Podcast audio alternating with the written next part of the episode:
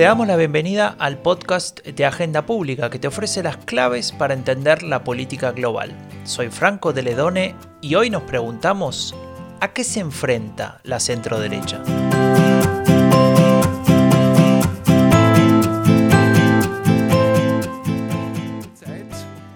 Sollte es jedoch aber niemals um persönliche Interessen, um Parteiinteressen oder politische Taktiken gehen, denn mein Land ist mir wichtiger als meine Person. Estamos escuchando al canciller federal de Austria. Se llama Sebastian Kurz y hasta no hace mucho tiempo era la gran esperanza del conservadurismo en Europa. Él iba a guiar a la derecha europea en estos tiempos difíciles. Sin embargo, lo que escuchamos ahora es su renuncia. Sí, por cuestiones de corrupción ha debido dar un paso al costado y con ello deja nuevamente huérfana a esa derecha. ¿A qué se enfrenta este sector del espectro político? ¿A la competencia envenenada que le suponen las formaciones de extrema derecha? ¿A los cambios socioculturales que les han movido el terreno? Si la centro derecha tiende a asociarse con partidos liberales, y bueno, vamos a ver si esto es así, ¿el surgimiento de un nuevo clivaje cosmopolitismo-nacionalismo los ubicaría de lleno en un nuevo escenario? Esto es lo que hoy vamos a discutir junto a la coordinadora editorial de Agenda Pública, Janina Welp, y un grupo de expertas y expertos que citamos para hoy. ¿Qué tal, Janina? ¿Cómo estás? Hola, Franco. Me hace gracia esto de los schwierigen Zeit, ¿no? los tiempos difíciles de los que hablaba Kurz. Eh, el episodio de hoy nos va a ayudar a completar los dos previos, porque nos hemos ocupado de la centro izquierda y también del centro. Y hoy nos vamos a ocupar de la centro derecha. Para el episodio dedicado a la centro izquierda, contamos con la participación de personas que combinan la actividad académica en el campo de la sociología y la ciencia política y eh, Hablo de Constanza Moreira, precandidata a la presidencia de Uruguay por el Frente Amplio y profesora en la Universidad de la República, y de Pau Mariclose, diputado por el PSOE en España y profesor de la Universidad de Zaragoza. Ellos, como decía, combinan el perfil académico con el perfil de activistas políticos, de militantes. Claro, eso lo hicimos, como decías eh, muy bien, eh, respecto del episodio de centro izquierda, ¿no? Pero también hicimos uno dedicado al centro eh, a la definición de centro, programático posicional, eh, con existencia efímera y errática o con chances de quedarse como, como bisagra o articulador, etc. Y ahí también contamos con la participación de expertas y expertos en esa materia. Así es, y hoy tenemos un formato especial, porque si en el primero teníamos personas que eran militantes, además de académicos, y en el segundo solo académicos, hoy vamos a combinar ambos perfiles. Tenemos a dos personas que teniendo formación jurídica y politológica se dedican o se han dedicado a la política partidaria en espacios muy relevantes, ya les vamos a contar un poco más, y también a destacados expertos que analizan el, devenir de la política en general y han estudiado en particular lo que pasa con la derecha y con la centro derecha. Las preguntas que queremos poner en discusión es cómo se define este espacio, que es una, una gran pregunta para abordar la, la, temática, y si nos valen igual las categorías cuando pensamos Europa y América Latina. Y te propongo, Franco, ir directamente al punto. Tenemos a, un, a cuatro invitados de lujo. Empezamos por Cristóbal Rovira Calvácer, que es profesor titular de la Escuela de Ciencia Política de la Universidad Diego Portales en Santiago de Chile él se doctoró en ciencia política en la Universidad Humboldt de Berlín y junto a Cass Mudd ha escrito Populism, a Very Short Introduction, publicado por Oxford University Press en 2017, y acaba de sacar otro libro que se llama Riding the Populist Wave, Europe's Mainstream Right in Crisis, crisis eh, publicado por Cambridge University Press. A él le preguntamos qué pasa con los partidos de centro derecha en Europa. Si es que uno observa el contexto político en Europa Occidental actualmente, uno va a poder distinguir tres familias de partidos de centro derecha o de derecha convencional, que es la familia de los cristianodemócratas, la familia de los conservadores y la familia de los liberales. Si es que uno analiza a su vez la evolución de la cantidad de votos que obtienen estos partidos en las elecciones a nivel nacional, uno se va a dar cuenta de una trayectoria bastante interesante que lo que nos demuestra es que los partidos que tienen una mayor dificultad para irse adecuando a esta modificación valórica de la sociedad europea son fundamentalmente los cristiano-demócratas, que en las últimas tres a cuatro décadas han venido perdiendo sistemáticamente la cantidad de votos que obtienen las elecciones nacionales. Basta pensar lo que sucede en la última elección en Alemania, donde le va muy mal al Partido Cristiano Demócrata, pero insisto, si uno observa la tendencia histórica, uno se va a dar cuenta que el Partido Cristiano Demócrata alemán, similar a lo que pasa en otros países de Europa, ha venido perdiendo votos a lo largo del tiempo. Por otra parte, los partidos conservadores también han ido perdiendo votos, pero su pérdida de votos es mucho más gradual y leve de la que eh, le sucede a los cristianos-demócratas. Y por último, la familia de los partidos liberales es muy estable a lo largo del tiempo en la cantidad de votos que logran capturar en las elecciones nacionales.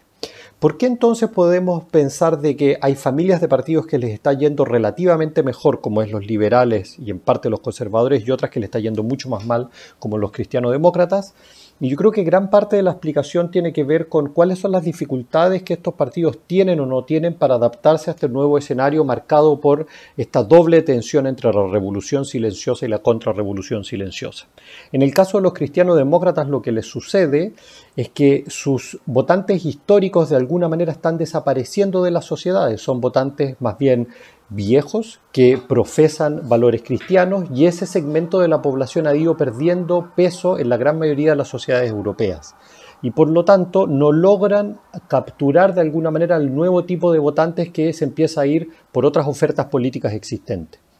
En el caso de los conservadores sucede algo similar, pero muchas veces, no siempre, pero muchas veces los partidos conservadores han optado, en el caso del Reino Unido esto es muy claro, por acercarse cada vez más a la derecha populista radical, con lo cual empiezan a abandonar sus posturas más bien convencionales y eso de alguna manera les asegura mantenerse competitivos, aunque a costo del sistema de la democracia liberal, y está por verse si esa estrategia es viable en largo plazo. Y por último, la familia de los liberales es la que en cierto sentido ha logrado sortear la crisis de una manera un poco mejor en el sentido que puede combinar posturas de derecha en términos económicos, más bien a favor del libre mercado, con simultáneamente una postura más bien de izquierda o progresista en temas valóricos. Piensen en el caso de Emmanuel Macron, que es emblemático al respecto. Y eso que se suele llamar el social liberalismo, que combina posturas de derecha en el libre mercado con posturas valóricas más bien de izquierda o progresista, abre un espacio electoral interesante que lo estamos viendo en Francia, pero yo creo que eventualmente también podría existir en otras sociedades de Europa Occidental. Empezamos fuerte, con muchísima información. Cristóbal eh, nos dice que parte del reto que enfrentan los partidos de centro derecha en Europa eh, refiere a los cambios de su electorado. ¿no? Hay un ejemplo concretísimo que nos da, es este, la, la pérdida de peso de la religión en, los partidos que son de corte social cristiano, o centro cristiano, liberal cristiano y la necesidad de adaptarse que los deja eh, o bien ante la situación de que no se adaptan o que se adaptan acercándose a la ultraderecha, lo que está por verse si es viable en el largo plazo. Sí, tal cual. Eso es lo que, lo que a mí me deja pensando, y siguiendo la línea de este conjunto de episodios que estuvimos haciendo, es eh, qué pasa en América Latina, ¿no? Con este espacio, quién lo representa y, y, quién nos puede hablar de eso, ¿no? Exacto. Bueno, para eso tenemos hoy también invitada especial Estefanía Lenda, doctora en Sociología Política por la Universidad de Lille Actualmente es directora de investigación de la Facultad de Educación y Ciencias Sociales de la Universidad Andrés Bello y es directora y profesora asociada en la carrera de Sociología de la misma universidad, en Santiago de Chile. Es miembro de la red de politólogas también. Ella nos respondía justamente a esta cuestión. ¿Qué partidos representan la centro derecha en América Latina? Primero, habría que dar elementos de definición de lo que se entiende por derecha moderada o centro derecha. Y para eso podemos aprender mucho de lo que se ha escrito sobre la derecha radical en Europa y sobre su relación con la derecha establecida. Por ejemplo, en su libro Radical Right-Wing Populist Parties in Western Europe, Ackerman y sus colegas identifican dos rasgos en la derecha mainstream.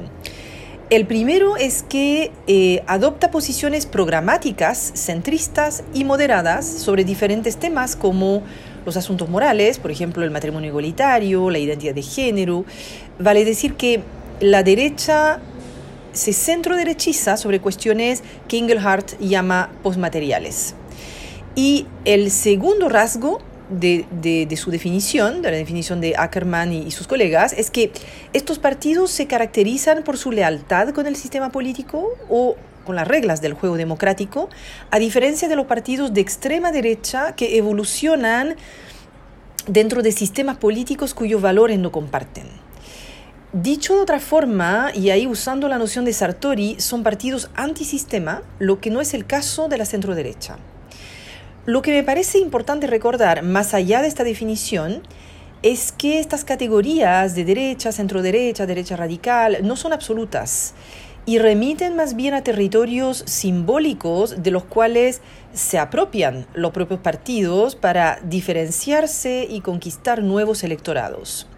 Si uno mira en el caso de Chile, la categoría de centro derecha empieza a aparecer a inicios de los años 80 a través de un movimiento, el Movimiento de Unión Nacional, que reúne una nueva generación de jóvenes que buscan entablar un diálogo con el régimen militar para facilitar el retorno a la democracia.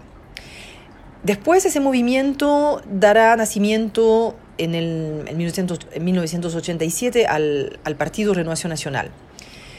Eh, al mismo tiempo, eh, el hecho de identificarse con la centro derecha de parte de esta nueva generación permite diferenciarse del partido heredero de la dictadura, la Unión Demócrata Independiente.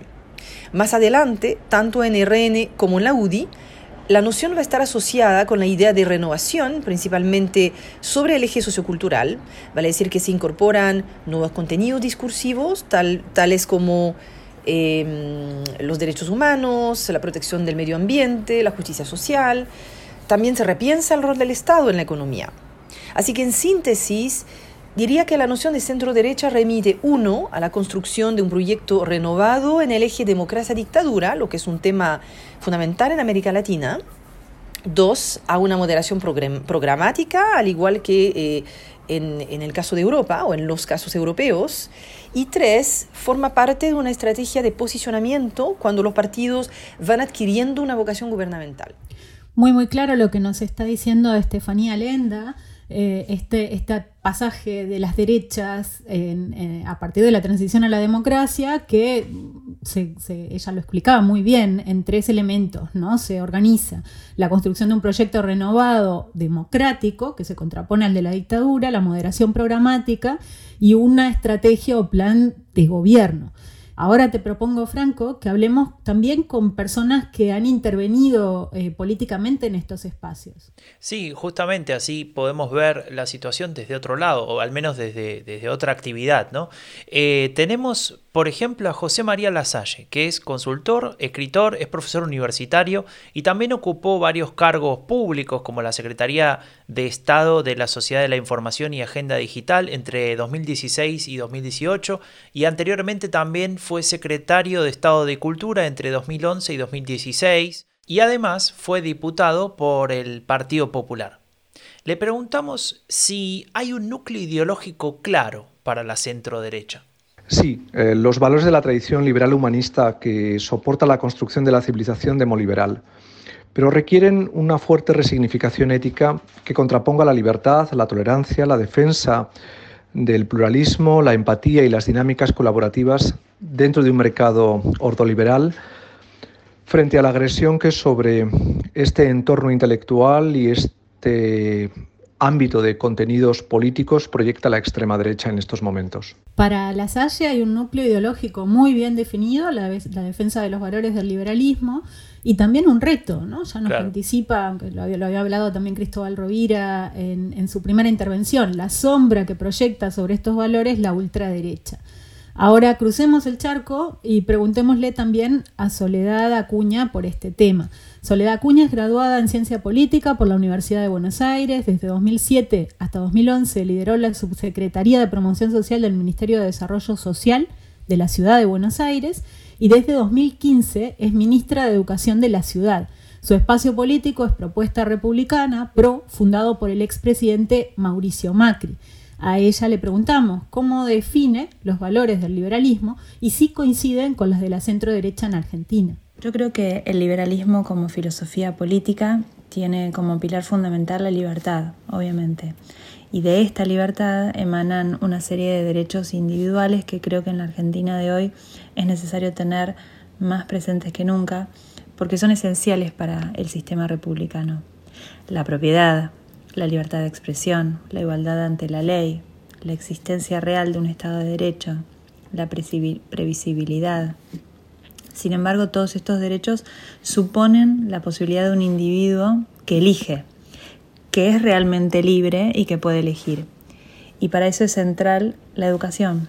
Con respecto a las categorías de derecha o izquierda, creo que son categorías viejas, eh, etiquetas que tampoco son muy propias para la Argentina. Tal vez nunca lo fueron, eh, ni sirvieron demasiado para describir las expresiones políticas en nuestro país. Bueno, Soledad Acuña, desde el espacio del PRO en Argentina, eh, cuestiona la, validez o pone, pone, en discusión la validez de las categorías de derecha e izquierda, que es algo que está, por supuesto, también instalado en un debate público más amplio. A ella le preguntamos si el PRO y Cambiemos representan la centro derecha en Argentina. La coalición de Juntos por el Cambio hoy es mucho más amplia. Convergen en nuestro espacio político en muchas de las provincias, tanto el PRO como la UCR, la coalición cívica, el socialismo, el Partido Demócrata Cristiano, el desarrollismo y un montón de otros partidos provinciales. Esta diversidad y amplitud en la representación nos permite obviamente ecualizar de una forma más apropiada la diversidad que tiene la Argentina y, la diversidad que apostamos a representar. Lo que nos comenta Soledad Acuña me recuerda mucho, Franco, al episodio que hicimos de coaliciones, ¿no? Ahí también, como, como ella habla de una coalición, la, de Cambiemos, que eh, tiene muchos sectores en, en su seno. Le preguntamos a Estefanía Lenda para que nos aporte un marco para comprender mejor de qué estamos hablando cuando hablamos de la centro derecha, por los valores que ésta encarna en América Latina en general y en particular en Chile. Nos decía lo siguiente. Primero que todo, no podemos considerar a la centro derecha en Chile como un bloque homogéneo, sino como un espacio que contiene diferentes sensibilidades políticas y por lo tanto diferentes valores. Y estos valores a su vez se nutren de tradiciones distintas, tradiciones históricas de pensamiento que hay que buscar en el siglo XIX. Junto a Julieta Suárez Cao y Carmen Le Foulon en Anatomía de la Derecha Chilena, el libro colectivo que publicamos eh, con el Fondo de Cultura Económica en 2020, distinguimos tres grandes familias en la actual centro derecha chilena, que son extrapolables a otros países de la región y siguen, como explicamos en el libro, eh, o parecen seguir ¿eh? el patrón de las tres familias de derecha que se pueden distinguir en Europa que son el liberalismo, el socialcristianismo y el conservadurismo. Eh, para, para, no entrar en muchos detalles, en Chile el liberalismo remite principalmente al eje Estado-Mercado, el conservadurismo al eje moral, de preservación de los valores tradicionales como la familia, y el socialcristianismo es históricamente la corriente más moderada de las tres. En Chile se desprende del partido, del partido Conservador y termina formando parte de la centroizquierda a través del Partido Demócrata Cristiano. Ahora bien, lo importante es que estas tres familias adaptan su ideario en el tiempo. Los conservadores ya no son ultraconservadores y cuando lo son se suelen ubicar a la extrema derecha del espectro político. Los liberales ya no proponen fórmulas tan ortodoxas no se reconocen ya tanto en el neoliberalismo de la dictadura. Eh, eso eh, se, volvió muy, muy, se vio muy claramente eh, durante las primarias del, sector en Chile. vimos que los candidatos de centro derecha más identificados con el liberalismo trataron de adaptarse o de adaptar, mejor dicho, al liberalismo a los tiempos actuales, articulándolo con una concepción de, de justicia social. Y por último, los socialcristianos siguen defendiendo una concepción moderada, en particular en materia económica, eh, que es la del rol regulador del Estado para corregir los errores del mercado en pos de más justicia social. Esto, y quisiera terminar sobre este punto, invita a revisar la famosa definición eh, mínima de Bobbio sobre lo que diferenciaría la izquierda de la derecha, que pone el foco en su posición respecto a las desigualdades. Para la derecha, según Bobbio, las desigualdades serían naturales y casi irremediables. Em, para la izquierda, construidas y superables en el marco de una agenda de cambio social. Lo que vemos al contrario es que la derecha va adquiriendo un posicionamiento mutable sobre ese tema. Quienes más empíricamente se acercan a la definición de Bobbio son en realidad los conservadores, al considerar que existen jerarquías naturales. Pero el liberalismo eh, va a poner el foco más en los logros que en las posiciones heredadas, haciendo derivar las desigualdades del mérito. Y en cuanto a los socialcristianos, son muy críticos hacia los efectos nefastos de un capitalismo desregulado. Así que en síntesis, la centroderecha se ubica precisamente en esas mutaciones respecto a los valores más duros de los idearios iniciales. Muy, muy claro lo que nos está diciendo Alenda Franco en relación a cómo las derechas se van posicionando en distintos lugares de acuerdo a su concepción de las desigualdades. Ella dice, los más conservadores las consideran naturales y por lo tanto no hay nada que hacer, mientras eh, hay otros sectores que sí las consideran superables y que incluso son críticos con eh, aspectos concretos del estado de cosas. Ahora en España, para la centro derecha, hay un dilema adicional que refiere a la disputa entre el nacionalismo español y los nacionalismos periféricos. Sobre esto le preguntamos a José María Lasalle. ¿Se puede la, la centro derecha en España definir como nacionalista? Eh, no, refleja una tipología compleja, que ha ido experimentando preponderancias alternativas en función de los acontecimientos políticos y las tensiones sociales y económicas vividas en España desde la transición a la actualidad. No creo que difiera de Francia, Alemania e Italia. Ahora la presión de la extrema derecha y la intensidad del eh, soberanismo rupturista periférico ha llevado a la emergencia de un vector nacionalista que muestra dinámicas muy autoritarias algo parecido también a lo que sucede en Francia e Italia y que ya veremos cómo acaba desenvolviéndose en Alemania tras la derrota de la CDU. En cualquier caso, el centro derecha en España, como sucede en el resto de Europa, debe poner de manifiesto que de igual manera que Bernstein no Kautsky, Popper no es a Hayek. Es muy interesante escuchar eh, todos los análisis y las opiniones de, la gente que, hemos convocado para este episodio porque nos damos cuenta, al igual que cuando analizamos a la izquierda o al centro, etcétera, que eh, es muy complicado definir un, un, espectro, una parte del espectro político de manera simple, ¿no? Hay, hay, muchos elementos que hay que tener en cuenta, muchas dimensiones, hay facciones, hay, hay subdivisiones, etcétera, y, la verdad es que, que es muy interesante, digamos, poder bucear y escuchar a, las que saben y a los que saben para entender mejor esto. Así es, cualquier cosa menos etiquetas eh, definitivas y sencillas. Sí, sí, de eso justamente se trata toda esta serie que estamos haciendo en el podcast de Agenda Pública, pero para no creer que, esto, que la complejidad de esto se ha terminado, vamos a hacer otra pregunta, también a la Salle, que tiene que ver con las posiciones que toma este, este sector eh, del espectro político en relación al mercado. ¿Y qué pasa también con la agenda de los derechos, por ejemplo, aborto, minorías sexuales y demás cuestiones Em, se lo preguntamos entonces a la y decía esto. Ahora, como consecuencia de la influencia de la internacional reaccionaria que está hegemonizando el discurso de las derechas globales autoritarias, interpretan el mercado como un altar sacralizado de acuerdo con un anarcolibertarismo que está detrás del neoliberalismo autoritario dominante y que hegemoniza el discurso de las derechas en el conjunto de Europa. Esto les lleva a una búsqueda casi compulsiva del orden, la homogeneización de valores y un comunitarismo con fuertes componentes religiosos que proscriben las dinámicas pluralistas de las identidades que defiende el pensamiento liberal. Sí, muy, muy, muy interesante, muy fuerte además, la internacional reaccionaria. Sobre el anarcolibertarismo hablamos en, un episodio y vamos a dedicar otro, Franco, a la internacional reaccionaria, desde ya te lo propongo. Eh, ahora volvamos a María Soledad Acuña, porque a ella le preguntamos cuáles son los principales retos que enfrenta el espacio político en el que ella se inscribe. El mayor desafío que tenemos eh, en este espacio político, en Juntos por el Cambio, es poder constituirnos como una alternativa real de futuro, de poder y de gestión.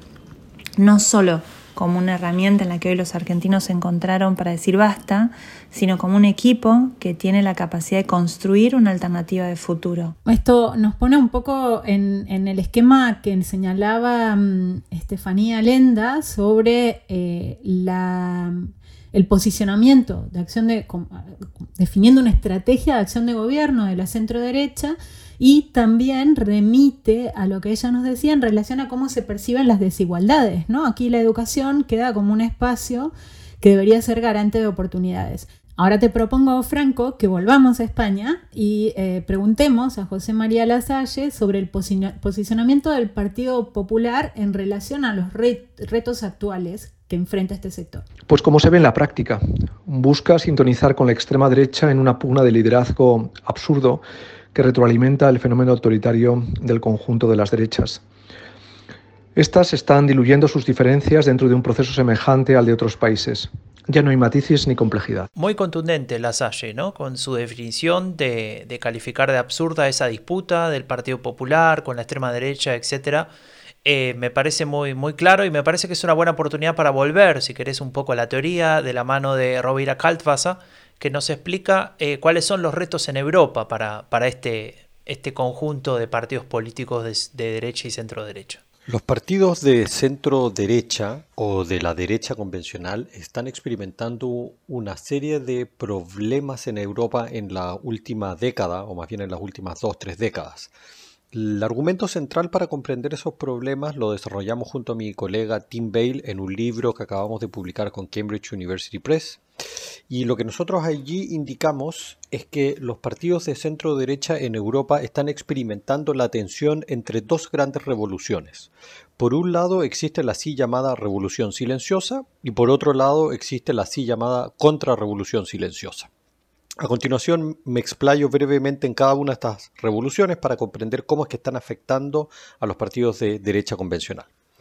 Por un lado, la revolución silenciosa guarda relación con el proceso de modernización económica que ha experimentado Europa Occidental en las últimas décadas, el cual ha sido sumamente exitoso y ha llevado a una transformación valórica de la sociedad. Es decir, en la medida que las sociedades europeas se han ido volviendo cada vez más ricas, se han ido expandiendo las clases medias, han ido subiendo los niveles educacionales y eso aumenta los niveles de apoyo a valores postmateriales y de tipo progresistas. Y esa es una tendencia que podemos observar a lo largo de todos los países de Europa Occidental, obviamente con algunas diferencias entre los distintos países. Pero por otra parte existe la contrarrevolución silenciosa. Y esta guarda relación con la idea de que hay un segmento del electorado de las sociedades europeas que es más bien minoritario, que se siente incómodo con este movimiento hacia un aumento de los valores progresistas y postmateriales y por lo tanto demanda una agenda distinta y esa agenda distinta es justamente la que ha sabido capitalizar muy bien la derecha de corte populista radical que lo que hace es defender ideas autoritarias, nativistas y xenófobas. Por lo tanto, en resumen, el gran dilema de los partidos de la derecha convencional en Europa Occidental hoy en día es cómo es que se posicionan frente a esta, contra, esta revolución silenciosa y contrarrevolución silenciosa.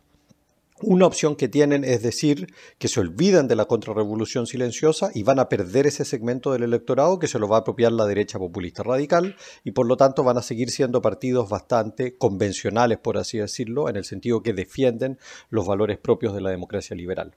La otra opción que tienen los partidos de derecha convencional es más bien olvidarse de las posturas progresistas y adoptar o acercarse cada vez más hacia la agenda de la derecha populista radical, lo cual Obviamente que es un desafío mayúscula para el sistema de la democracia liberal y simultáneamente todo indica que ese tipo de estrategia en el largo plazo no les va a generar muchos réditos electorales, aunque puede que en el corto plazo sí pueda satisfacer la demanda de ganar determinadas elecciones. Muy bueno, muy interesante esto, ¿no? y, y, pone muy sobre la mesa la cuestión con la que iniciábamos el episodio, esta tensión entre los réditos electorales de corto plazo y de mediano y largo plazo.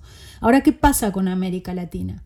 Si es que uno observa el contexto latinoamericano, es posible darse cuenta que es bastante diferente al europeo en la forma como las transformaciones en curso afectan o no afectan a la derecha convencional o a los partidos de centro derecha.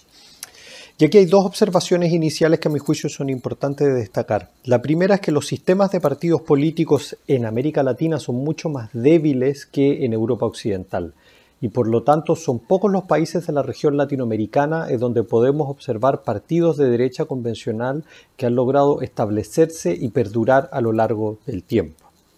Y en segundo lugar, lo que también tenemos que considerar es que América Latina tiene muchos menores niveles de desarrollo socioeconómico que Europa Occidental y por lo tanto la así llamada revolución silenciosa, si bien es cierto que existe y se puede observar en América Latina, tiene menor presencia a lo largo del continente latinoamericano. Y esto en parte nuevamente se explica por menores niveles de desarrollo socioeconómico. No obstante, también es cierto de que en América Latina estamos observando un giro político eh, sobre todo en el sentido de que en las últimas elecciones hemos visto un castigo a los incumbentes, a los partidos políticos y líderes de centro izquierda que gobernaron durante la última década y las últimas dos décadas. Y ese castigo a los incumbentes de izquierda se da en parte por escándalos de corrupción que afectan a sus propios gobiernos y en parte también por el fin del así llamado commodity boom de la época de oro de los precios de las materias primas. Y eso abre una ventana de oportunidad para que los votantes empiecen a castigar a la izquierda y giren a la derecha, pero no tanto porque adhieran a la ideología de centro derecha, sino que más bien porque están castigando a los incumbentes que eran de izquierda. Pero esa ventana de oportunidad lo que hace también es ofrecer un espacio para que la derecha convencional trate de reposicionarse y de tratar de ganar peso. Y eso lo hace a través de distintos mecanismos, en parte a través de la defensa muy clara de una postura de mano dura frente a la temática de seguridad y orden, que es un tema que es muy relevante para el electorado a lo largo y ancho de América Latina, lo cual no necesariamente se da en el contexto europeo, donde la cuestión de la inmigración es mucho más relevante. Y lo otro también que estamos observando en América Latina es que hay algunos países donde estamos viendo cómo es que se tratan de adaptar y apropiar las ideas de la derecha populista radical para el contexto latinoamericano. El caso de Bolsonaro en Brasil es emblemático al respecto, pero hablando desde Chile uno también puede ver en la elección que aquí estamos experimentando que surge una derecha populista radical liderada por José Antonio Cast que imita de alguna manera la ideología de esta derecha eh, populista radical de Europa y pone en tensión a la derecha convencional.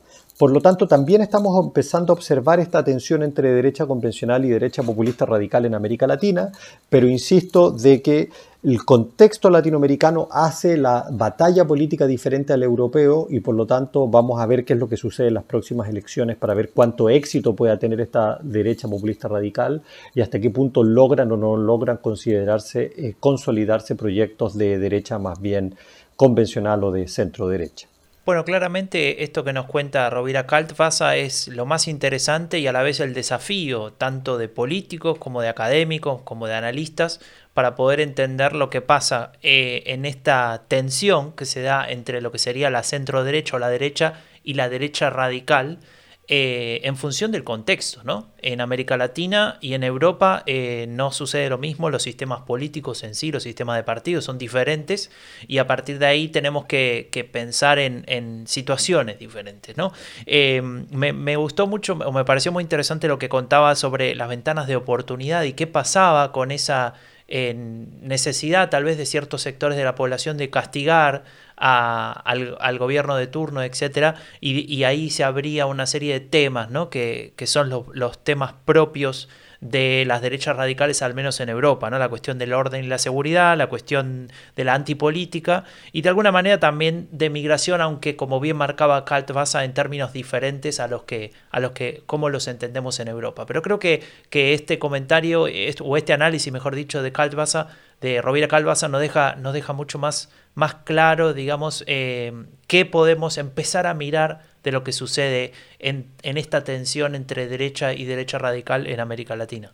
Sí, Franco, coincido muy, muy en destacar esta cuestión, ¿no? En diferenciar lo que es adhesión de castigo y la ventana de oportunidad que se abre. Te propongo para ir cerrando escuchar primero a Estefanía Lenda, que también nos explicaba, hacía una reflexión muy interesante sobre los principales retos que encarna la centro derecha en América Latina. La centro derecha, no solo en Chile, sino también en el mundo, debe lidiar con el auge de la derecha radical, lo que implica que se encuentre tensionada entre dos proyectos. Por un lado, la construcción de una propuesta moderada que incorpora ciertos valores liberales y progresistas, no solo en los asuntos morales, vale decir no solo en lo cultural, sino también en su apertura hacia entregar un rol mayor al Estado en la economía, por ejemplo a través del aumento de los impuestos eh, tanto individuales como a las empresas. Por otro lado, hay otro proyecto que la tensiona desde su costado derecho al asimilar en un modo reaccionario o contrarrevolucionario esa moderación a una claudicación respecto a los principios y valores supuestamente puros de la derecha, un planteamiento que entra en contradicción con la heterogeneidad del sector que ya mencionamos. Esa percepción de claudicación se debe a que al volverse más pragmática, la centro derecha puede dar la sensación a una parte de sus electores que abandonó su ideario. De hecho, en Chile, la derecha más dura aparece en reacción a lo que se percibe como una renuncia a los principios, frente a lo cual se plantea volver a la verdadera identidad. Bueno, por supuesto, eh, los efectos de esas presiones sobre la centro-derecha pueden ser diversos. La centro-derecha puede optar por adherir a esos discursos más radicales en una tendencia involutiva, reforzar ciertos mensajes sobre el orden, la seguridad y la defensa del Estado de Derecho, como sucedió en Europa desde los años 80 en relación eh, al tema de la inmigración, respecto al cual la centro derecha endureció el discurso.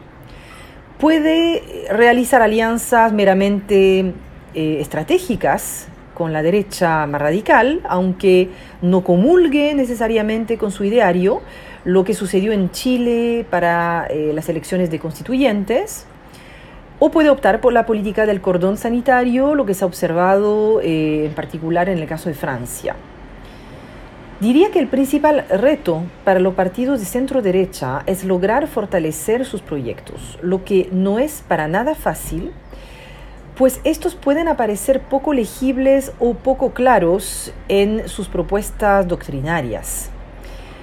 Vale decir, construir partidos políticos y coaliciones robustas Em, ya que, como muestra eh, Daniel Ziblatt en su libro sobre los partidos conservadores europeos, la debilidad de la centro-derecha acarrea un fortalecimiento de una derecha más radical. Sin ese fortalecimiento organizacional de la centro-derecha, es al final la democracia la que se debilita. Y a la vez el problema del auge de una derecha más dura, que se caracteriza no solo en Chile, sino en el mundo por dar la batalla de las ideas, a diferencia de un mensaje que pueda parecer más edulcorado de parte de la centro derecha, es que impide un verdadero debate entre izquierda y derecha. Me quedo franco con este mensaje de Estefanía Lenda que me parece que debería invitar mucho a la reflexión y, y a profundizar todavía más en todas estas cuestiones. Cuando hablamos de democracia, hablamos de alternativas políticas, hablamos de debate, hablamos de poder intercambiar ideas y de que haya programas sobre la mesa, y en este sentido ella destacaba la debilidad de la centro derecha acarrea un fortalecimiento de la extrema derecha en el que al finalmente lo que pierde es la democracia, ¿no? a partir de la proliferación de los discursos del extremismo y de la imposibilidad de sostener y mantener estos debates. Escucharon a Janina Welp, la coordinadora editorial de Agenda Pública, en este episodio sobre la derecha y, lo que sucede actualmente en el mundo, tanto en Europa como en América Latina, con este sector político. Le damos las gracias a Cristóbal Rovira Calvas, a, a Stephanie Alenda, a María Soledad Acuña y a José María Lasalle por el aporte, nos ayudaron mucho a entender esta cuestión y llegamos entonces al final por hoy. Visita agendapublica.es, eh, suscríbete a nuestros newsletters, al podcast en tu plataforma favorita, estamos en todas, y nos vemos en dos semanas con el siguiente episodio del podcast de Agenda Pública que te ofrece las claves para entender la política global. Soy Franco de Ledone, hasta la próxima.